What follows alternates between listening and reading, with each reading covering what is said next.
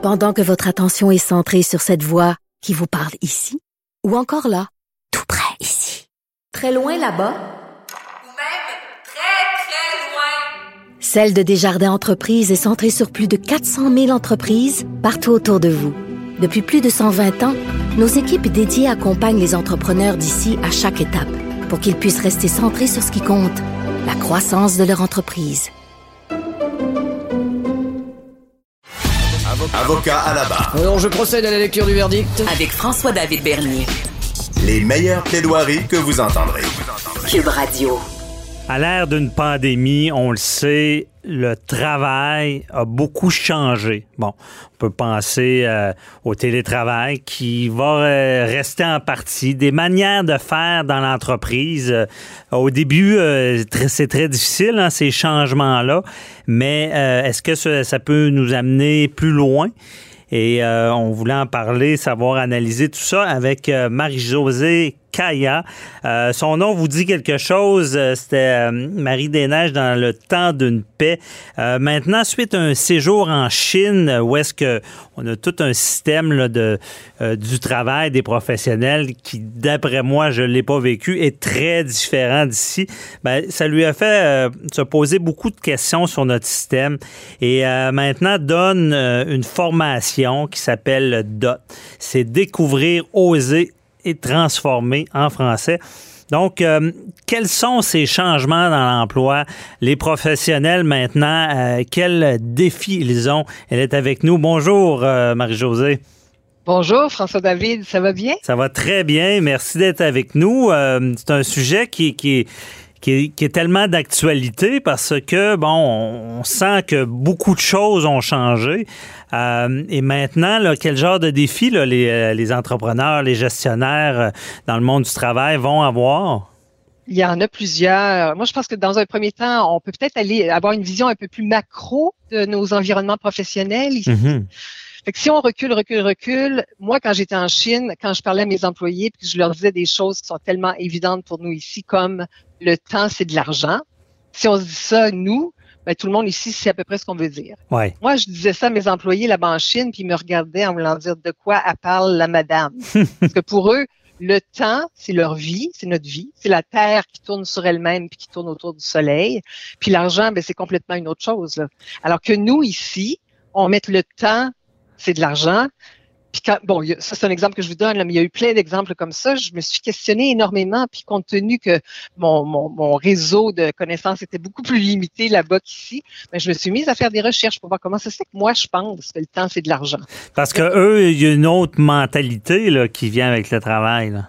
Absolument. Pour eux, c'est la vie.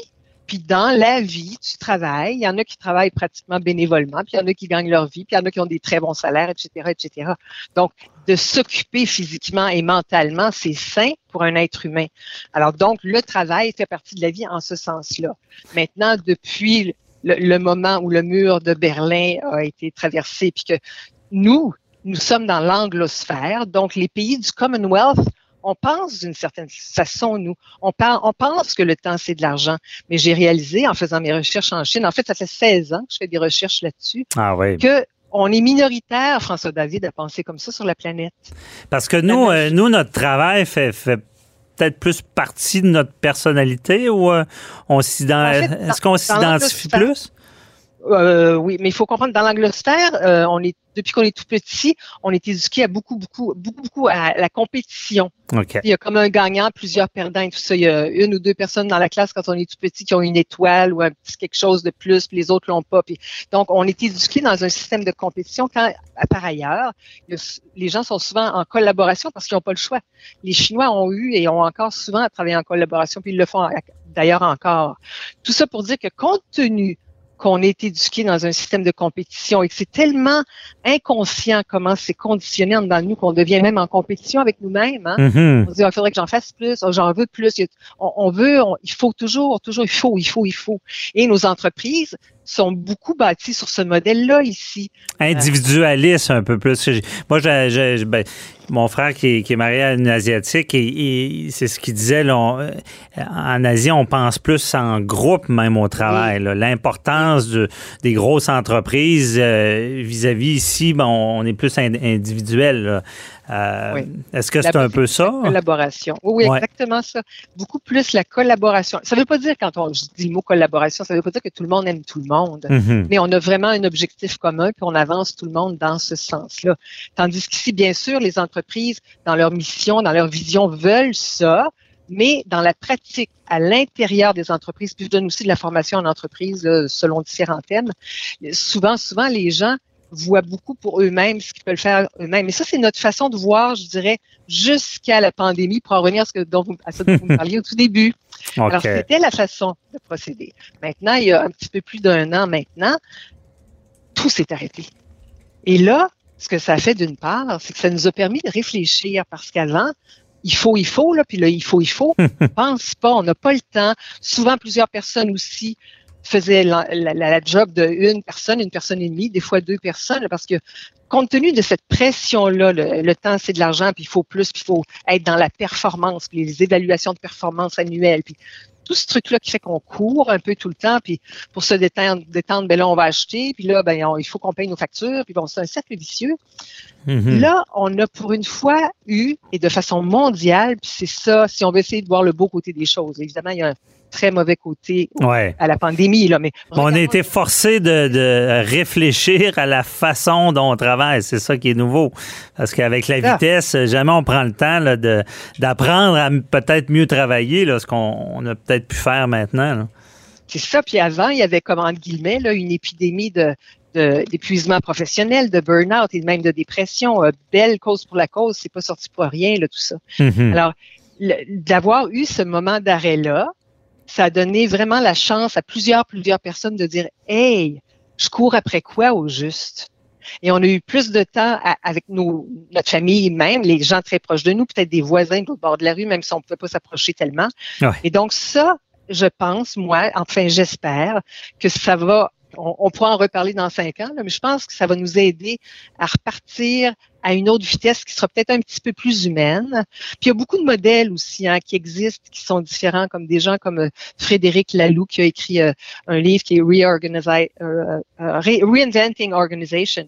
Mm-hmm. C'est vraiment de, de penser les, les business d'une autre façon pour qu'on soit, oui, dans la performance. Oui, absolument. J'ai rien contre ça. Puis j'aime l'argent, comprenez-moi bien, là, OK? Mm-hmm. Puis j'espère que tout le monde aime l'argent. D'ailleurs, je fais une petite parenthèse. Quand on aime les chiens, on peut avoir des chiens. Quand on n'aime pas les chiens, on n'aura pas de chiens évidemment. Donc, il faut à quelque part aimer l'argent puis faire la paix avec l'argent. Il faut à quelque part aimer l'argent pour pouvoir en avoir. Ben oui, ça nous permet de. C'est ça. Il y en a qui voient ça du mauvais œil, mais en réalité, ça permet de faire des choses, peut-être des belles choses, peut-être sûrement même d'aider d'autres personnes, l'argent euh, euh, du bon. Mais euh, comment trouver l'équilibre? Parce que des bon, il y a des. Il y a des je comprends qu'en Chine, bon, le groupe, on, doit être assez travaillant. Est-ce que le on va aller plus sur le modèle européen ou est-ce qu'on prend le, travail, on prend ça un peu plus euh, cool, comme on dit? Le modèle est à réinventer en partie. Il y a des choses qu'on aime de notre système présentement, il faut les identifier et les garder, bien sûr, mais pour en venir à la performance, de trouver qu'est-ce que c'est que la saine performance. Mm-hmm. Cette réflexion-là qu'il faut avoir. Évidemment, on est plus d'êtres humains sur la planète, il y a des choses à repenser complètement, là, parce qu'on est rendu 8 milliards, c'est beaucoup de monde, et on vit sur si on regarde vraiment où nous sommes, les êtres humains, on est beaucoup, beaucoup, beaucoup dans les villes. Alors, il y a une réflexion plus globale à faire par rapport à nous-mêmes sur cette petite planète-là et mm-hmm. comment on, on, organise nos entreprises aussi. Parce qu'elles vont rester, c'est très positif des entreprises, dans la mesure où chacun d'entre nous on sait, on connaît notre valeur, on connaît notre expérience, on sait où on est à notre place aussi.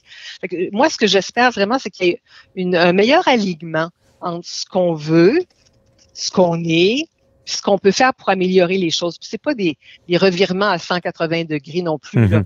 Des fois, c'est juste un petit 1, 2, 3 degrés qui font une bonne différence. Ben, c'est ça, c'est de trouver l'équilibre. Mais est-ce que, euh, si on parle de performance, puis on comprend, euh, oui, on, découvre justement euh, la famille, c'est important, il y, a, un équilibre. Et là, le télétravail, il y a beaucoup d'employés qui aiment cette méthode-là. Mais quand on perd on parle performance, est-ce qu'il y a un danger d'aller de, l'autre côté puis perdre cette performance-là? Parce qu'on sait, euh, bon, un employé qui travaille à la maison, c'est plus difficile à contrôler. Est-ce que c'est dangereux aussi? Ben, en fait, les études là, qui viennent de sortir démontrent que depuis un an, la performance a augmenté. Oh. Alors ça, c'est intéressant. Alors, puis l'idée de, en guillemets, contrôler, faut peut-être assouplir ça un petit peu. Vous savez, quand les gens ont fait un, un bac ou ont une maîtrise ou même un doctorat, puis que là, on, les, on est là à leur donner une description de tâches très, très carrée, puis très, très limitante, peut-être, peut-être, c'est une question que je pose, peut-être mhm. qu'on n'est pas là à optimiser les connaissances des gens et tout ça. Puis je pense qu'il faut faire appel de plus en plus aussi à l'intelligence collective, se faire confiance mutuellement, c'est important. Bien sûr, il y a des employés peut-être qui vont créer des problèmes. Ça, ça se peut, là, ça se peut très bien. Mais je vous dirais, c'est une courbe normale. La, la, grande majorité des employés vont faire de leur mieux et peut-être encore plus parce que justement, ils vont dire, je suis à la maison, hey, il faut vraiment que je fasse tout ce que j'ai à faire pour la date butoir qui est vendredi et tout ça. Ouais, c'est le défi des, des gestionnaires de, de justement, je pense que vous le dites bien, c'est en quelque part responsabiliser les employés au lieu de les contrôler. Euh, et c'est pour ça, justement, il y a des formations comme la vôtre. Et d'ailleurs, lundi, il y a quelque chose qui se passe. Là. Il y a... Oui, bon, la formation s'appelle la formation DOT. DOT, au tout début, c'était en anglais pour Dare Other Things. Mm Osons autre chose. Dans ce sens-là, réfléchissons. Et, mais là, on a une dernière, une dernière activité qui est ouverte à tous, qui est lundi, donc le 7 juin à 7h30.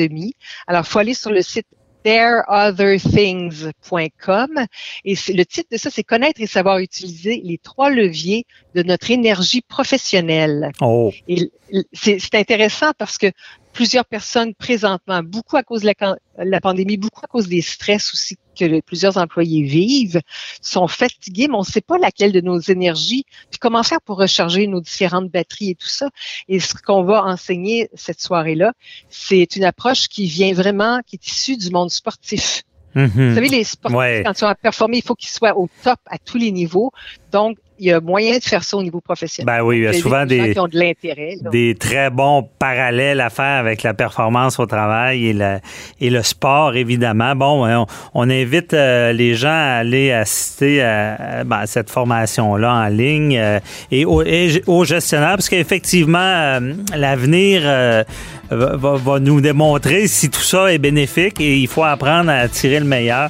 Merci beaucoup, Marie-Josée Caillat. Très intéressant. Donc, merci, François David. Merci. Bonne continuation avec la formation. Bye bye. Merci. Au revoir.